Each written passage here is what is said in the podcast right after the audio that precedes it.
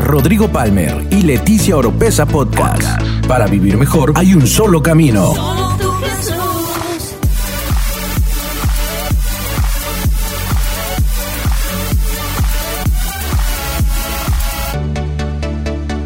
Escucha todas las semanas la clave para tener una mejor vida. ¿Cuál es el alcance de nuestra visión? Vamos a ir al libro de Hechos, capítulo 1, verso 8. Gran verso, creo que la gran mayoría se lo podría saber de memoria. Pero dice la escritura de la siguiente manera. Pero quiero que sepan, tenemos que saber que estas fueron de las últimas palabras de Jesús aquí en la tierra. Pero quiero que sepan que el Espíritu Santo vendrá sobre ustedes y que recibirán poder para hablar. Ah, ¿ya vieron por qué lo estamos conectando?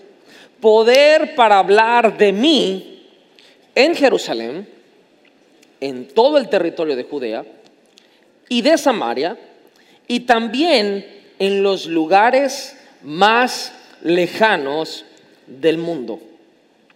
Ahora, es curioso entender de alguna manera que Jesús está a punto de ser llevado al cielo. En unos versículos adelante, eh, Jesús sube en unas nubes y los discípulos se quedan, ay, maestro, maestro, y los ángeles bajan y les dicen, ¿por qué están aquí? Ese mismo Jesús que les fue quitado va a regresar en las nubes y todo ojo le va a ver y, dicen esa profecía que Jesús va a regresar una vez más por su iglesia, por su pueblo.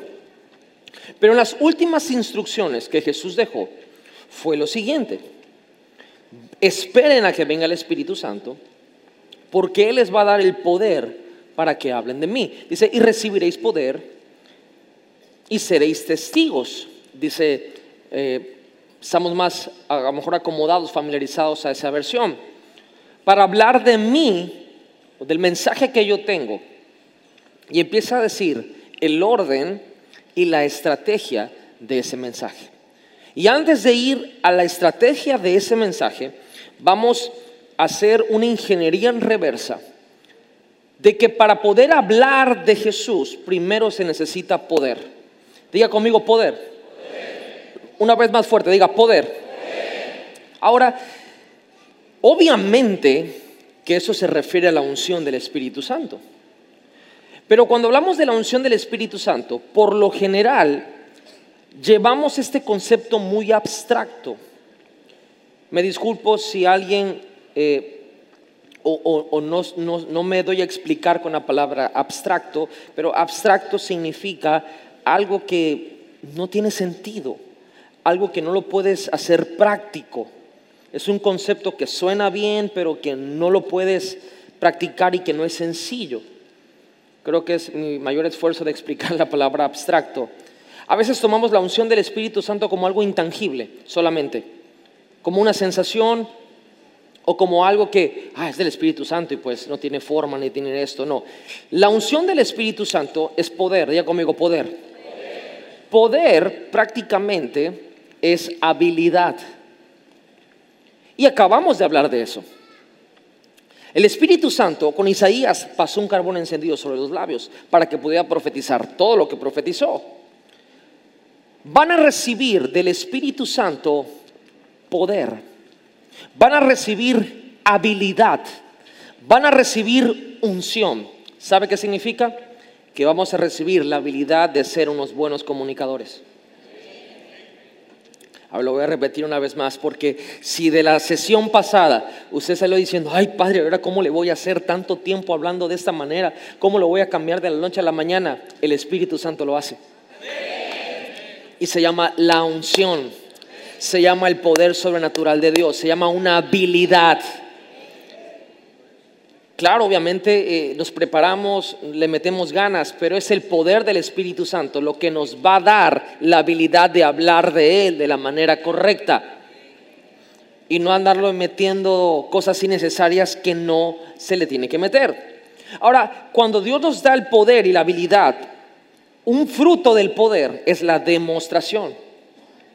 Diga conmigo demostración y poder.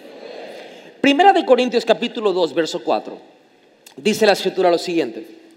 Y ni mi palabra ni mi predicación fueron con palabras persuasivas, o sea, de sobra, que no eran necesarias, ya hablamos de la comunicación, de humana sabiduría, sino fue con demostración del Espíritu y de poder. Y este verso ha sido tan tergiversado en la iglesia, diciendo lo siguiente, no es importante hablar bonito, lo importante es el poder de Dios. Y no entendemos que nos estamos contradiciendo, porque el poder de Dios es para hablar, es para ser testigos. Recibiréis poder cuando haya venido el Espíritu Santo para hablar de mí. El testigo en un juicio, en una corte, no demuestra, habla, testifica. ¿Vamos bien? Ahora, un fruto del poder del Espíritu Santo es la demostración. Es decir, al momento, mire, le quiero dar una tarea.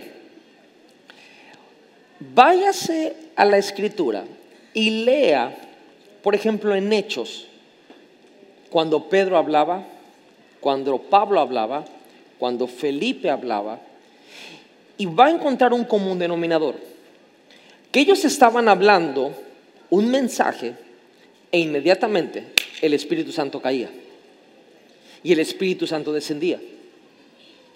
Hoy nosotros queremos buscar la manera de ver cómo atraemos a Dios. Y no funciona así. Dios es fiel a su palabra. Quiere decir que lo que hablaba Pedro, el fruto era la demostración del Espíritu Santo.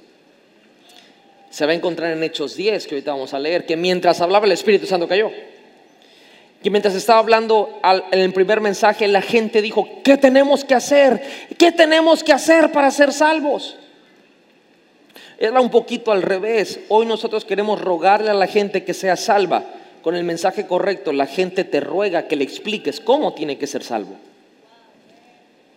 Todo está en el mensaje. Por eso en esta casa nuestro primer valor es que Jesús es nuestro mensaje. Lo voy a decir una vez más porque eso, no tiene, eso lo tenemos que traer en el tuétano de nuestro espíritu, por así decirlo. Jesús es nuestro mensaje. Y en esta casa creemos en palabra y en obras. Creemos que al momento de hablar el mensaje, como resultado va a haber una demostración del Espíritu Santo. Y eso, la demostración más poderosa es el cambio del corazón.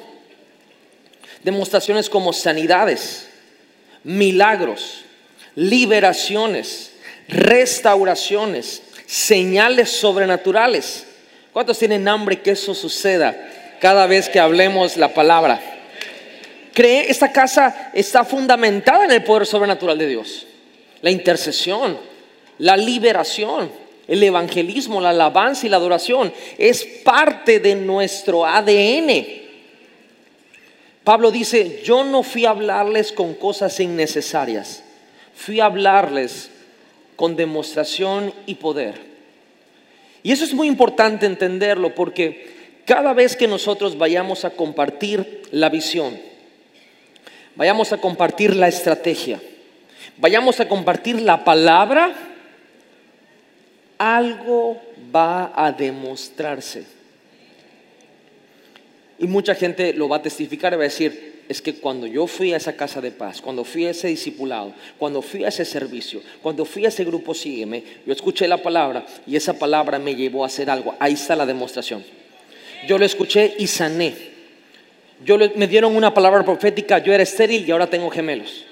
Yo no, no veía bien y oraron y ni siquiera me impusieron la mano, pero yo agarré la palabra y ahora veo bien y vamos a empezar a escuchar demostraciones. Y ahora, diga conmigo, ese alcance es individual. Y quiero llevarle a esto porque es importantísimo esta transición que vamos a hacer acá.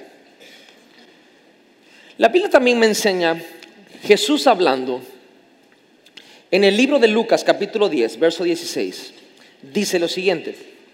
Entonces dijo a sus discípulos, el que acepta el mensaje de ustedes me acepta también a mí. El que los rechaza a ustedes, a mí me rechaza. El que me rechaza, a mí rechaza a Dios, quien me envió. Mire bien, la cadena está siguiente. Nosotros hablamos el mensaje. El que acepta el mensaje nos acepta a nosotros. El que nos acepta a nosotros acepta a Jesús. El que acepta a Jesús acepta a Dios. Y todo está en orden. ¿Qué pasa negativamente? Si hablamos mal el mensaje, la gente no recibe el mensaje. Si no recibe el mensaje, no nos recibe a nosotros. Si no recibe a nosotros, aquí empieza lo crítico, no recibe a Jesús. Y si no recibe a Jesús, no recibe a Dios. Y es ahí donde mucha gente dice, Dios no funciona. Y la realidad es que no aceptaron el mensaje. Hoy no queremos culpar a las personas que reciben. Vamos a asumir responsabilidad. Y vamos a decir, somos nosotros los que vamos a hablar el mensaje correctamente, como con poder y demostración del Espíritu Santo. ¿Me están siguiendo? Con poder y demostración del Espíritu Santo. Ahora, vamos a tomar que idealmente ya esto es parte de nuestro ADN. Dile que está al lado, yo tengo el Espíritu Santo sobre mi vida. Él me empodera. Él me da la habilidad él ungió mi boca. Voy a hablar el mensaje correctamente. Va a haber poder, va a haber demostración, milagros, señales, prodigios, lo sobrenatural. Lo creo. Amén. Denle un aplauso a Jesús. Tomando en cuenta en el mundo ideal que estamos alineados a eso, ya tenemos eso. Ok, ¿a quiénes llevamos el mensaje? Que esto es el alcance de la visión. ¿A quiénes llevamos el mensaje? Y aquí viene, con todo respeto, una excusa y justificación que es incongruente a lo que Jesús mandó. Al perdido. ¿Cuántos hemos dicho eso? Vamos a llevar el mensaje al perdido. Se escucha bonito, se escucha poético, pero eso no fue lo que Jesús dijo. Perdidos están todos. Pero Jesús no dijo que íbamos a recibir el Espíritu Santo y el poder y la demostración y el mensaje y la habilidad y la comunicación asertiva para ir con el perdido generalmente. Recuerde, la visión es específica, es hecha la medida, es única, es un plan muy minucioso. Y Jesús nos enseña la estrategia de a dónde, cuál es el alcance de una visión. Y antes de entrar a las palabras de Jesús, vamos a ver un ejemplo post Jesús en el libro de los Hechos. Vamos a Hechos capítulo 10, versos 24 al 29. Y esta es una ejecución que hubo, vamos a ponerle en términos de la visión NGI de una casa de paz o de un grupo, sígueme y en Hechos 10:24 dice, al otro día entraron en Cesarea y Cornelio los estaba esperando. Habiendo convocado, escuche bien, mire, léele, apúntele, diría el canaco. Habiendo convocado a sus parientes y amigos más. ¿A quiénes convocó Cornelio? Parientes y amigos más íntimos. Y bueno, y la escritura sigue leyendo lo que pasó, que Pedro entra y les explica muchas cosas. Y en el verso 34 y 35 dice, entonces Pedro, abriendo la boca, dijo, en verdad, comprendo que Dios no hace acepción de personas. Qué poderoso es esto para entender el alcance de nuestra visión. Nosotros, escuche, escuche bien esto porque no quiero que se me desenfoque ni vayamos a torcer las palabras. Nuestro alcance no es al perdido, no es general al perdido, es a como Jesús lo explicó después de decirnos que venía a poder, que todos están perdidos los que vamos a mencionar. Jesús dijo lo siguiente, si me en la próxima diapositiva. Jerusalén, Judea, Samaria y los lugares más lejanos del mundo. ¿Cómo se traduce eso a nuestro día de hoy? Nuestro mensaje primeramente va a nuestra familia. Me hubiera gustado escuchar a alguien que creyera eso para su familia.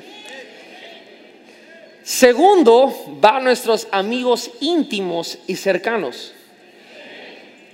Tercero, va a nuestros compañeros de escuela, trabajo y vecinos. Y por último, personas desconocidas. Todas estas están perdidas. Pero si yo digo que nuestro alcance es al perdido, entonces nos confrontamos con una verdad. Es que en mi casa no me quieren escuchar. Y es que me da pena con mis amigos. Y he dado tan mal testimonio con mis compañeros de escuela y trabajo que mejor me voy con los desconocidos. Total, yo voy al perdido. Eso no fue lo que Jesús dijo. Claro que vamos por el perdido, por supuesto, pero nuestro alcance es familia. Ya conmigo, familia. Yo creo que podemos declararlo con más fuerza que el infierno tiemble sabiendo hacia dónde vamos nuestro alcance es a nuestra familia, amigos íntimos y cercanos, compañeros de escuela, trabajo y vecinos, y también, ¿por qué no?, personas desconocidas. Con esto, la próxima semana arrancamos una estrategia de esta primera temporada que se llama Hasta el último hombre. No quiero spoilear ni siquiera el arte, eso viene después, la próxima semana. La próxima semana, y estamos aquí creando expectativa. ¿Por qué hasta el último hombre? Porque hay muchas personas en nuestra familia que no conocen de Jesús. Cuando me dicen, pastor, hay gente en mi familia que no conoce de Jesús. Bueno, sabía que Jesús dijo que todo el poder para hablar y toda la demostración de eso, lo primero que va dirigido es a nuestra familia, es a nuestra Jerusalén. De ahí va nuestra Judea, que es nuestros amigos cercanos e íntimos. De ahí a Samaria, que son nuestros compañeros de trabajo o de escuela o vecinos. Y por último, personas desconocidas. En esta estrategia de hasta el último hombre, vamos a arrancar hablando y poniendo a toda la iglesia en un modo de intercesión. Por una semana completa vamos, vamos nosotros a ser francotiradores espirituales. ¿Alguno de aquí no sabe lo que es un francotirador? Levante su manita con toda confianza. ¿Todos sabemos que es un francotirador? ¿Sí? Ok, sí, ah, por ahí un francotirador es una persona que agarra un rifle de precisión y ese rifle no va, no, tira una bala, pero esa bala tiene una mira que se enfoca y acerca el objetivo y dispara y mata de un tiro. Esa semana vamos a decir, Señor, tengo a Chana, a Juana y a su hermana de mi familia que no te conocen todavía, están perdidas. Y voy a orar para que la luz del Evangelio alumbre su entendimiento. No vamos a predicarle esa semana, vamos a orar y ya está todo preparado. En esa semana, en el ADNGI, en los pilotos de la visión, se va a enseñar de la intercesión en un estudio bíblico, bíblico qué es la intercesión, el don de la intercesión, cómo interceder y todo eso. Y el domingo se va a traer una palabra a la iglesia en la necesidad de la oración y cómo traducirse al mundo práctico. Y vamos a orar esa semana. La otra semana el pastor Abner ya está listo para la segunda semana en, en ADNG y en los pilotes va a venir cómo evangelizar. Vamos a entrenar a todas las personas que a lo mejor no tienen un conocimiento de cómo hacerlo y la razón bíblica de por qué evangelizamos y lo va a soltar. Y el domingo voy a estar compartiendo de todo esto hasta el último hombre y vamos a llenar este altar con fotos con de personas, de amigos, de familiares y vamos a declarar que esa gente va a ser un juicio de salvación. Quiero decirle que los días de sus familiares y de sus amigos íntimos y colaboradores de trabajo y de escuela están contados. Quiero decirle que el infierno está temblando porque hay una iglesia en unidad, en un mismo lenguaje, que nos vamos a poner de acuerdo y que vamos a ir hasta el último hombre. De hecho, quiero decirles algo. Ese domingo en la tarde va a realizarse el primer congregópolis. No, no estoy jugando, es de verdad. Vamos a abrir la iglesia el domingo en la tarde y vamos a pasar aquí en la pantalla la película de Hasta el último hombre. Hay gente que a lo mejor no tiene la forma de verla. A lo mejor son muy espirituales y no tienen Netflix, y Amazon y Prime y no, Blim y ¿cuáles otras hay? Aerovideo, ese, ese es pirata, ¿no? Pero pues también, este, y, y, o no la venden allá en Chetumalito. Y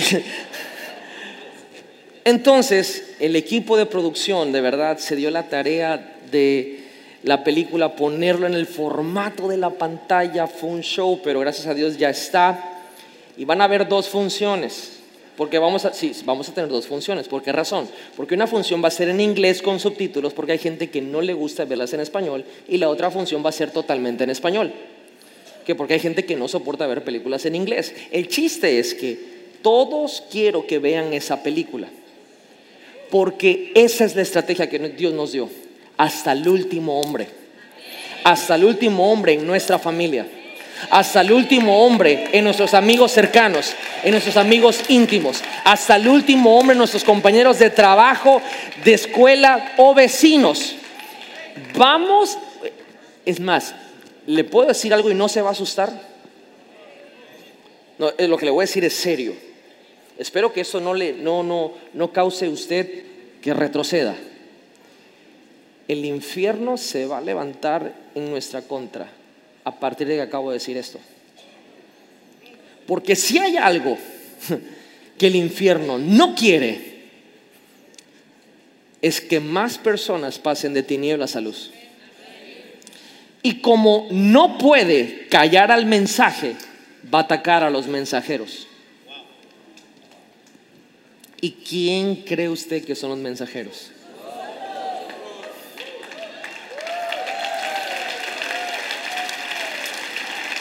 Prepárese para ver a ese familiar que nunca había querido nada con Dios, venía a los pies de Cristo. Prepare para ver esos amigos que usted mismo tenía temor de evangelizarlos, porque yo sé que su mente decía, y si les predico y luego yo soy el que me porto mal, le voy a dar mal testimonio. ¿Por qué está difícil el alcance de la visión? ¿Por qué es tan difícil esto? Porque Jesús mismo lo dijo, no hay profeta ni en su propia tierra. Son las personas que tenemos cerca las que rechazan más nuestro contenido y el mensaje, porque están muy familiarizados con nosotros. Por eso Jesús dijo, no se preocupen, van a recibir poder. Uy, van a recibir una habilidad del Espíritu Santo donde yo voy a hablar a través de ustedes.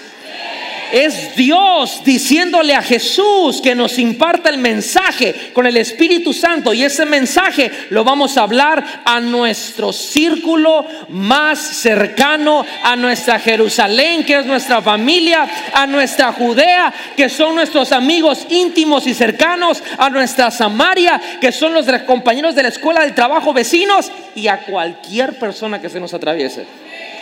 Ahora, ¿qué hacemos nosotros? Nosotros como que queremos comenzar para atrás. Cuando hablamos de evangelismo, dices, ah, voy a tener que salir a la calle. O supongamos que aquí ha pasado una situación en no entender lo que Jesús dejó. Hermanos, hay que ganar almas. Entonces, tú vives, vamos a poner un ejemplo, aquí en Villahermosa, vives en Nueva Imagen. Vamos a poner un ejemplo o vives en Indeco, ¿Dónde está mi gente de Indeco? Vives en Gaviotas. ¿Dónde está mi gente de Gaviotas? Pero te vas a evangelizar a Cachapa, Nicolmena, cuarta sección. ¿Dónde está mi gente de Acachapa, Nicolmena? Ok. La gente que vive en Acachapa, Nicolmena, ellos se van a ganar a Acachapa, Nicolmena. Pero no la gente de Gaviotas. No sé si me estoy explicando. Para ellos, ahí está quizás su Jerusalén, Judea y Samaria, pero no para el de Indeco ni de Gaviotas. Si vives en Nueva Imagen, ¿qué haces evangelizando en Ciudad del Carmen? No, no lo estoy diciendo al azar, es que sucede. Si vives en Heriberto Quijo, ¿qué haces ganando almas en Vicente Guerrero? Pastor, es que hay necesidad. ¿Sabe qué dijo Jesús? Pobres siempre van a haber. Necesidad. Siempre va a haber.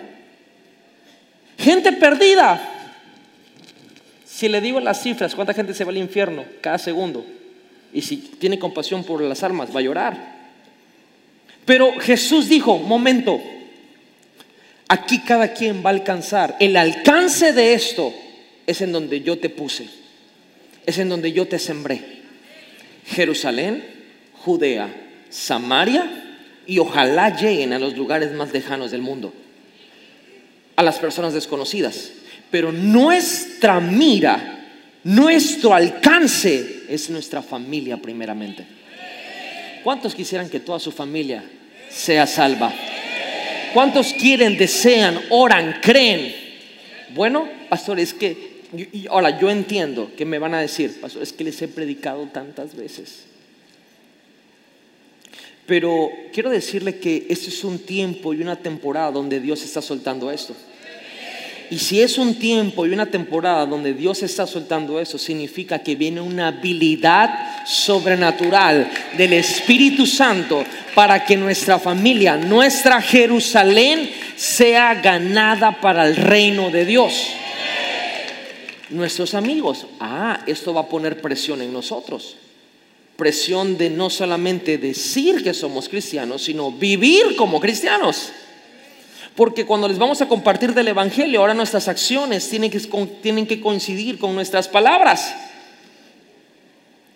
Mucha gente no quiere predicarle a sus amigos porque quiere que sigan mundanos para que ellos puedan ser mundanos cuando se sientan mal.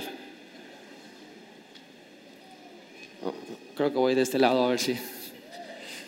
Muchas veces lo último que queremos es que nuestros amigos íntimos sigan a Jesús, porque ya no vamos a tener a dónde ir a pecar cuando nos sentamos un poquito tristes en los caminos del Señor. Pero yo creo que todo está por cambiar. Yo creo que el compartir a nuestros amigos íntimos y cercanos va a generar en nosotros una santidad mayor. Va a generar un estilo de vida de acuerdo a la palabra. Y créeme, no hay nada más hermoso que una persona que amas, que quieres, que estimas, que convives con ella, te diga, gracias por compartirme el mensaje que me cambió mi vida. Gracias por presentarme a Jesús. Yo creo que aquí hay gente que tiene amor por sus amigos. No hay amor más grande que ese, dice la Biblia, que uno ponga la vida por sus amigos. Nuestros vecinos, nuestros compañeros de escuela, de trabajo, ellos también, vamos, dile que está al lado, estoy en perra. Dile, voy por todo, hasta el último hombre. Ahora, reprendo el espíritu de la abusadora. O sea, no es hasta el último hombre de que vas a bajarle los hombres a todas las mujeres casadas, no, no. Estamos hablando de evangelismo. Porque ayer, hermana, amén, lo recibo y lo creo hasta el último hombre. No, no, no. No, no, no, no. Estamos hablando de compartir el mensaje de la palabra. Así que yo ahora mismo quiero activar una oración que he estado haciendo desde que comenzamos el ayuno. Personalmente he dicho, Señor, ¿Sabe cuál ha sido mi oración? Ups, me voy a confesar. Que Señor, háblales en sueños, en visiones, despiertos, en la sopa, en el ayuno de líquidos, de no carnes, de una comida, en programas de televisión, hasta cuando estén haciendo lo malo, y diles a tus hijos quiénes son los que van a compartirle la palabra. Y yo sé que a lo mejor no lo ha podido explicar, pero estado con gente que ha sentido como que, ay, le comparto o no le comparto. Le digo, como que se le ha venido a su cabeza imágenes de algunos familiares. ¿Cuántos, ¿Cuántos les ha pasado esto en los últimos días? Ah, mire cómo la oración tiene efecto, crea la atmósfera de posibilidades. Quiero decirle, esas personas son un blanco en el mundo espiritual ahora. Y vamos a ir por todos ellos. Esto, esta casa no es una casa que solo tiene un ministerio de evangelismo. Esta casa es una iglesia que evangeliza, que gana almas también. ¿Por qué? Porque aquí hacemos discípulos y vamos a ir hasta el último hombre.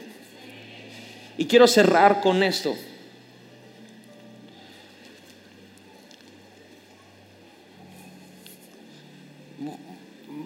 voy a ser un poco vulnerable en esto que voy a compartir. Créame, el más espantado para esto, este soy yo primeramente, pero ¿cuándo fue que tuve el sueño, mi amor? Cuatro días, cuatro o cinco días. Fue esa semana. Sí, va al, inicio de la semana.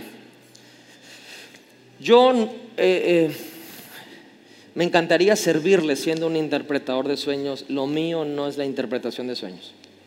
O sea, yo y los sueños, ese don no lo tengo. Y yo no soy una persona que sueñe. Durmiendo, despierto sueño bastante. Pero, eh, en cama no, o sea, yo me duermo y me levanto y no, no, muy poco. Bueno, a principios de esta semana tuve el sueño más raro, vergonzoso y inverosímil de mi vida. O sea, fue tan raro que cuando abrí los ojos, veo a mi esposa y digo, acabo de soñar la cosa más rara del mundo. Y me dijo, yo también, pero ya se le olvidó que soñó, ya no me pudo contar. Pero yo sí me acuerdo de todo mi sueño. ¿Quieren saber cuál fue mi sueño? Bueno, yo, sé, que no me están preguntando, pero se lo voy a contar de todas formas. Soñé que estaba, estoy seguro que estaba en el aeropuerto de Sao Paulo, Brasil. Y habían varias salidas y yo venía para México. Estaba en la salida D. Y llegó un señor de bigotes densos, ¿sí? como Mr. Flanders de los Simpsons, más o menos así lo puedo identificar.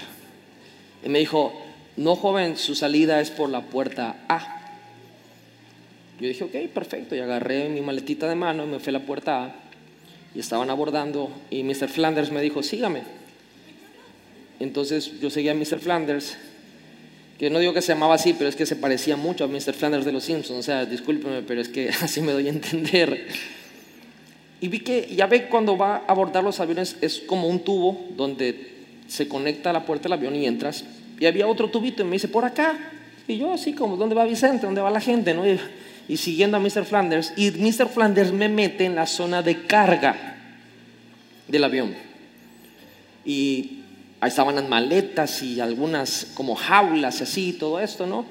Y me, me, me, introduce y abre una puerta y me dice, pásale usted, muy amable Mr. Flanders, así como los Simpsons, igual, así muy amable.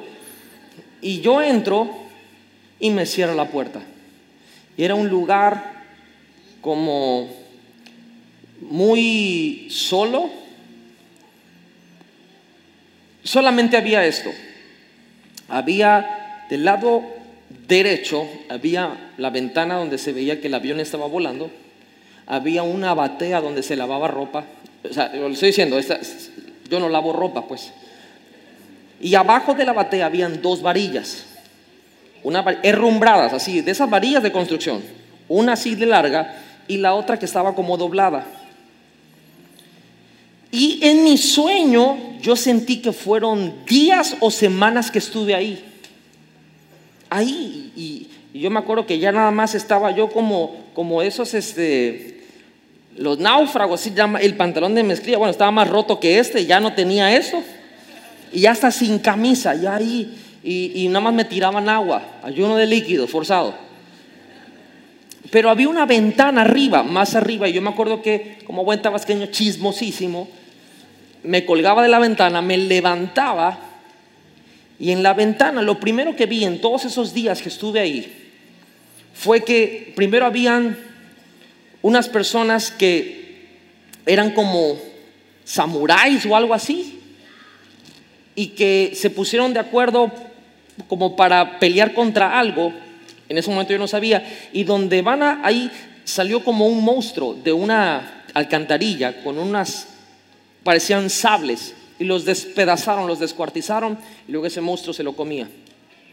Y venían personas, familias, hombres, adultos, niños, niñas, empresarios, de todo tipo de personas. Y cuando entraba una persona, yo les decía, no, y les golpeaba la ventana, pero se ve que la ventana era prueba de ruido. El cuarto estaba como tratado para ruido, para que no saliera ruido de donde yo estaba. Y donde iban pasando, salía el monstruo y los despedazaba y se los comía.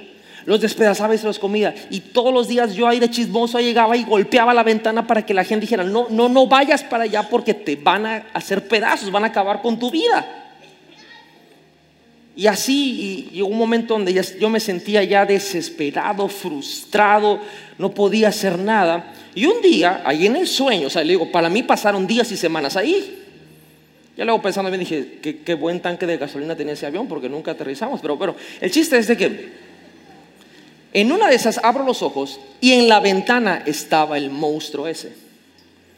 Y era un monstruo como como una, bestia muy rara, no un animal real. Tenía escamas y como una culebra y la cabeza estaba sumamente gigante, los dientes parecían espadas o machetes así, y me estaba viendo con el ojo. Y yo dije, no, aquí, aquí nos matamos. Dije, yo estoy cansado de estar acá. Y fui a la batea y agarré la varilla, las dos varillas y se abre la ventana. Y dije, de aquí soy y se me tira y agarré la varilla y le ensarté la varilla como buen panchito de acá de Tabasco. Guárdame este fierro, chavos. Y se lo ensarté acá en el paladar y por adentro y los dientes medio me lastimaron por acá y agarré la otra varilla que era un gancho y le ensarté en el ojo y le dije, vente a mi territorio. ¡Pau! Lo bajo. Y era una cosa como de la bocina acá. Así que gigante no estaba, pero la, cabeza estaba súper ancha y así. Y lo que hice fue que como buen filetero del mercado, con el gancho lo agarré y, hasta que lo partí a la mitad. Baño de sangre y todo de la onda, así Blade y todo el show. Y ya, y cuando lo mato yo estaba así extasiado de que por fin acabé con este monstruo que estaba comiéndose la gente. Y en eso sale una, hermosa, súper así, así súper fina ella. Me dice, ¡ay, ya lo mató! Dije, no me digas. ¡Ay, qué bueno que lo mató! Ah, por la cabeza. Era la única manera de acabar con esto. Y en eso que me dice eso, todo se pone blanco, así blanco. Ok, tapón. Lo que sí está más raro Ahora estoy en una tina para tener un parto.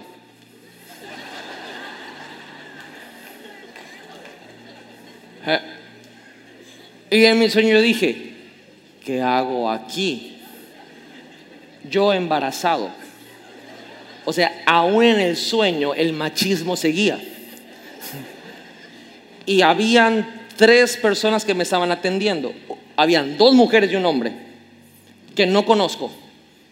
Y yo desnudo para dar a luz. O sea, yo pudoroso no soy, eso sí, no, a mí no me da pena nada. Pero estaba yo diciendo, oye, ¿qué onda? Y hablaban en inglés. Y una doctora era australiana, no sé por qué sé que era australiana. El otro igual como que se parecía a Mr. Flanders, pero era diferente. y había una chavita que como que estaba aprendiendo. Entonces me decían, everything is alright, porque ya, ya ahí el sueño cambió de idioma, ya empezaron a hablar en inglés. Yo le digo, no, no, no, yo, pues yo no puedo estar embarazado. Sí, estás embarazado. Y yo, pero es que eso no se puede. Y yo dije, ¿quién me, quién me preñó? dije, ¿en qué momento? La banda está pesada, dije yo. Te descuidas y vámonos. Yo luchando con mi mente que eso era imposible, que eso no es normal, que eso no debería de ser así, que la que se embaraza es la mujer, no el hombre. Y la, señora me decía, la doctora me decía, llegó el momento, mire, y yo veía la panza, y así en cuatro, o sea, así. Y ya en el agua, y pues ya está uno ahí, ¿verdad? Y me decía, puje. Ahora estoy entendiendo el dolor este que me está dando acá ahorita.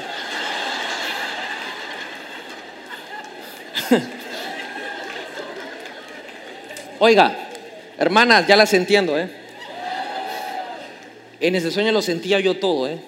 Todo, todo, todo. Y yo, yo en mi mente dije, pero ¿por dónde va a salir esa onda? Y yo decía, ¿por qué no me hacen cesárea? No, no, no, no, no, puje, puje. Dije, pues aquí somos, pues. Entonces agarré y le di con fuerza, pues.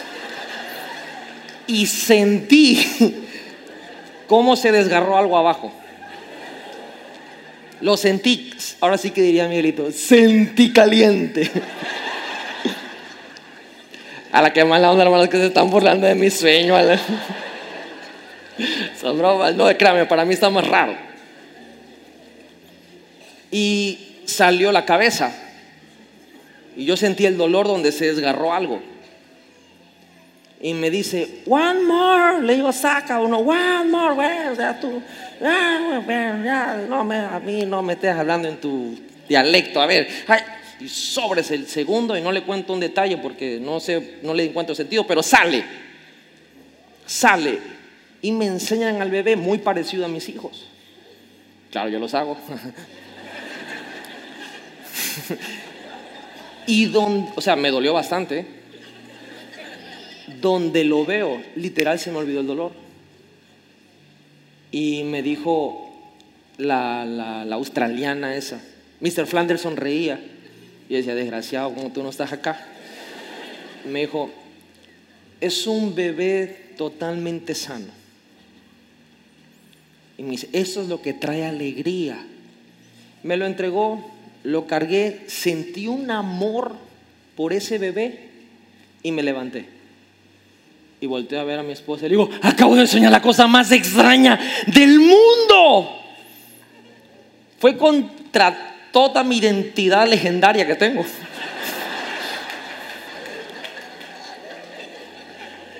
Y yo soy tan pésimo para interpretar sueños que ni el mío puedo interpretar.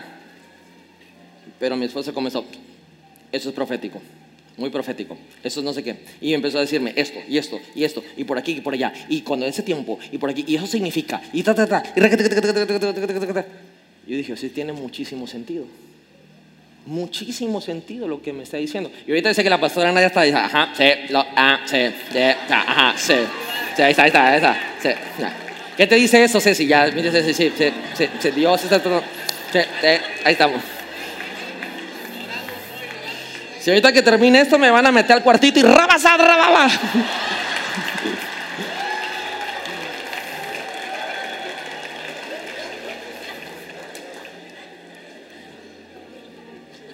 Pero quiero decirle principios que siempre hemos sabido. Ese sueño tiene mucho que ver con lo que está sucediendo. La visión es la misma. La estrategia es diferente. El bebé nace, pero no va a nacer como nacía normalmente. Va a ser diferente. Y mucha gente, yo mismo, no recibía lo que estaba pasando, pero no lo pude parar. Va a haber personas que quizá van a decir en cosas que van a empezar a cambiar. Van a decir, pero es que así no es como lo hemos hecho, así no es como se debería hacer. Pero le doy un consejo que yo mismo vi en mi propio sueño que aunque en mi mente yo decía, es que la mujer es la que tiene que ser embarazada, ¿qué hago yo aquí? ¿Por qué? No pude pararla y lo mejor que pude hacer fue cooperar. Me di cuenta que la visión al darse a luz duele, porque todo cambio duele. Pero duele por 5 o 6 segundos, me acuerdo del sueño, cuando salió por completo se sintió muy fuerte, pero tan pronto lo vi, se me olvidó el dolor. Y le tuve un amor a eso y me desperté. Y sé que este alcance que vamos a tener es que vamos a dar a luz la salvación de nuestra familia. Vamos a dar a luz la salvación de nuestros amigos. Vamos a dar a luz la salvación de nuestro círculo, de nuestra escuela, trabajo. Y no va a ser fácil. Yo sé que tiene muchísimas interpretaciones ese sueño, sé que es profético. Pero quiero decirle, el alcance de nuestra visión, Jesucristo lo estableció. No vamos a inventar, Jesucristo lo estableció, lo vamos a ejecutar. Así que en esta noche, ¿por qué no se pone sobre sus pies?